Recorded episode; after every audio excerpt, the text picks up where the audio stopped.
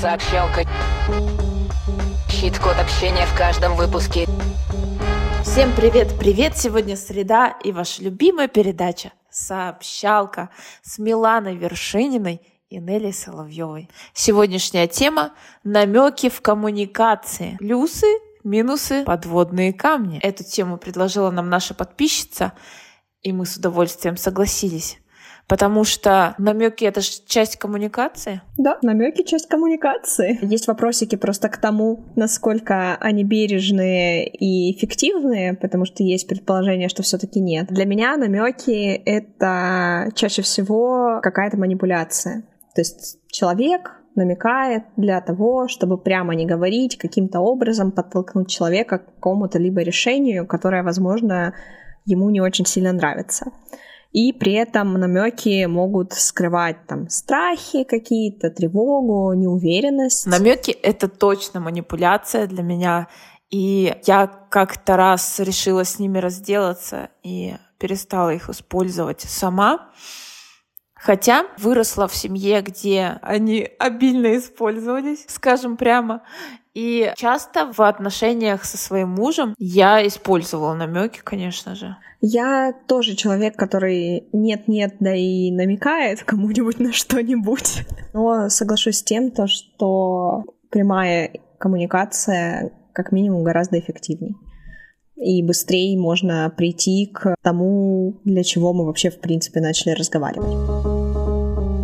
Сначала хочется расширить тему немножко, чтобы вы понимали, что намеки — это не только словесные намеки. Когда мы что-то там, какие-то знаки, оговорки, какие-то вербальные сигналы подаем, но и есть невербальные сигналы, которые очень часто манипуляторы используют, для того, чтобы этот намек усилить. Например, он говорит одно и пожимает плечами. Или говорит, что с тобой разговаривать? Или там говорит одно и подмигивает, например, вам. И это надо понимать, что это тоже намек, и с этим намеком те же советы будут работать. Почему мы вообще намекаем? Ну, как минимум, точно, чтобы избежать ответственности. То есть, когда нам нужно вступить в прямую конфронтацию, но нам это не очень хочется, там, сказать человеку, ты плохой, такой нехороший. Или даже не сколько нужно, сколько очень хочется. Но при этом не хватает смелости сказать это прямо.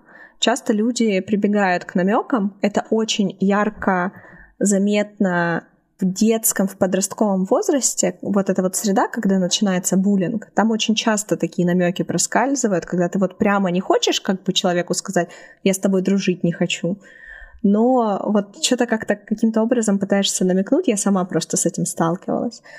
И человек намекает, намекает, а когда ты ему задаешь прямой вопрос, он тебе говорит, я такого не говорил, ты сам пришел к такому выводу. Хотя всем доказывал то, что это именно то, что он хочет донести. Таким образом, избегая ответственности. То есть я не говорил, что ты плохой, ты сам решил, что ты плохой. Второй случай — это когда человек пытается скрыть страх отказа. То есть это вот как раз мой случай, когда, допустим, я хотела, чтобы мне дарили цветы, но прямо не просила, а считала, что муж должен догадаться. Или я хотела, чтобы он меня куда-то пригласил и считала, что он должен догадаться с какого-то перепугу. Была привита какая-то такая культура, как будто это правильная женская тактика. И такая реальность у меня была в голове. Например, я могла увидеть что-то и сказать, красивое колечко там или красивый букет. И он такой говорил, да, красивый такой, и продолжал своими делами заниматься. А я в это время, и чё? Ты должен подорваться в этот момент, да, и что-то куда-то побежать. Еще частой причиной намеков является мотивация заставить человека чувствовать себя виноватым. Когда человек хочет чтобы кто-то сделал конкретное действие там вместо него, но не хочет об этом прямо просить. То есть, грубо говоря, ой, я так устала, а мне еще посуду мыть. Вот это вот все. Но здесь основная мотивация не просто заставить человека это сделать без просьбы об этом, но он еще при этом, скорее всего, почувствует себя виноватым за то, что он сам не догадался. Особенно если он как бы скажет, ну не мой посуду-то, Завтра помоешь. То есть каждый из нас эти намеки слышал, знает, сам делал. Но чем они неприятны? Чем они плохи? К чему приводят намеки? Чаще всего намеки вредят обеим сторонам. То есть не только тому, кто намекает, не только к тому, кто не воспринял или воспринял этот намек, а и тому, и другому. Первое, самое простое, к чему могут привести намеки, это обида. Человек намекнул, намек был проигнорирован, не понят, еще что-то. И человек чувствует себя как раз-таки непонятым, незаметным, то, что его просьбы никто не выполняет, то, что он не нужен. И вот это все приводит к конфликтам. Это как раз часто история с цветами. Типа, какой красивый букет, человек не понял, что это был намек на то, что эти цветы надо купить, а ты на него пошел обиделся, хотя прямо не просил, я хочу, чтобы ты мне букет купил.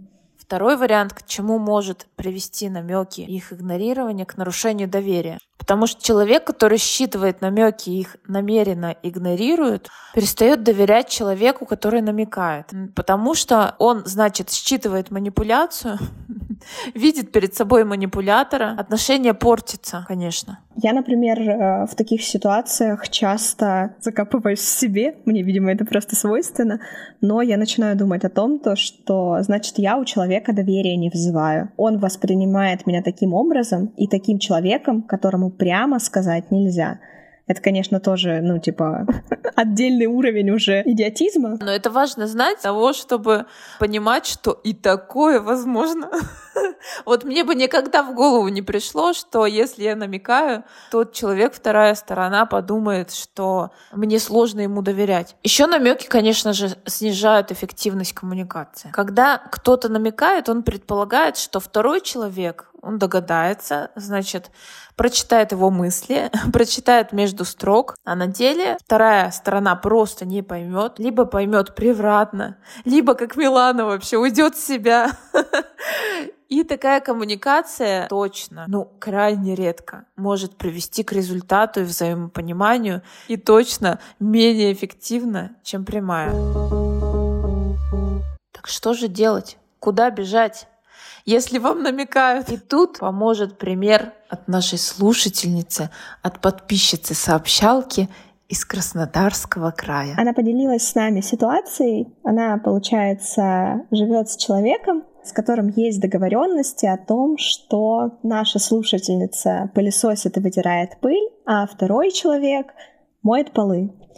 И второй человек намекает, очень ярко намекает, что «Ой, я так хотела сходить к подруге, но мне еще полы мыть», намекая то, что наша слушательница должна взять эту обязанность на себя.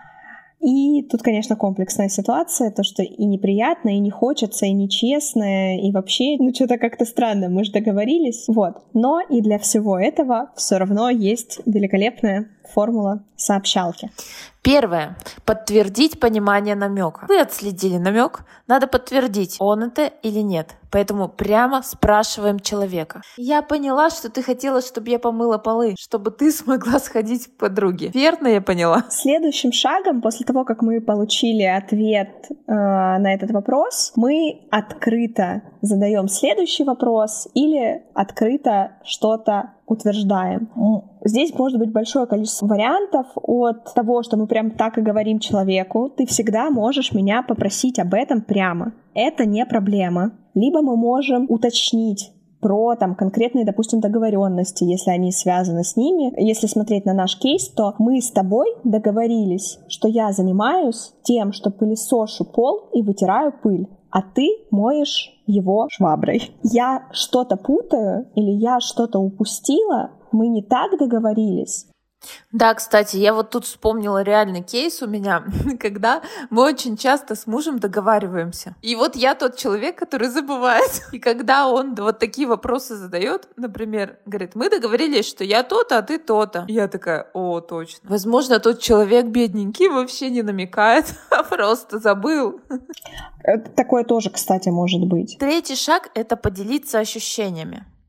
Потому что Действительно, такие намеки нас могут ранить. И об этом лучше сообщить. Сказать, что мне немножко обидно, что ты прямо мне не говоришь. Я тебе всегда готова помочь. Всегда готова поддержать. Главное, ты меня попроси прямо. Для меня вот важно, чтобы ты мне прямо говорила, а не намекала. Здесь может быть такая ситуация, то что вы не хотите делать то, о чем вас намеком просят. Такое тоже может быть. Тогда мы тоже здесь можем сказать об этом. Здесь можно начинать закладывать фундамент той договоренности, которую вы будете достигать заново. Окей, я готова тебе помочь, я могу помыть пол, и ты всегда можешь меня попросить о помощи, но я буду просить тебя о помощи в ответ. Для меня это важно. Да, либо выдвигаете свои условия. Например, я могу помыть пол, но это будет через два дня. Тебя устраивает? А, и последний шаг — это достижение договоренности, где мы делаем акцент на взаимопонимании. Здесь важно найти тот вариант, который устроит вас обоих. То есть мы заложили уже фундамент, то, что мы будем что-то просить взамен того, что мы помоем пол, пойдем на уступку, так скажем. Здесь э, проще всего послушать другой выпуск нашего подкаста «Как нормально отказать вин-вин коммуникации». Коротко, мы думаем о том, что мы хотим, что нам не навредит и что хочет от нас наш собеседник. И в этой точке находим общее решение, которое устроит обе стороны. Итак, сегодня мы узнали, что игнорирование намеков может быть вредным, потому что накопится напряжение, недовольство, разрушатся отношения. И научились, как же правильно отвечать на намеки. Формула сообщалки для намеков – Первое. Подтвердить понимание намека, насколько вы верно поняли намек. Второе. Задать открытый вопрос или сделать честное утверждение о том, что вы думаете по этому поводу. Третье. Поделиться чувствами, поделиться ощущениями по поводу намека. И четвертое. Достигнуть договоренности с акцентом на взаимопонимание. Ищем вариант, который может устроить обе стороны ищет код сегодняшней сообщалки. Говори прямо. Говори прямо.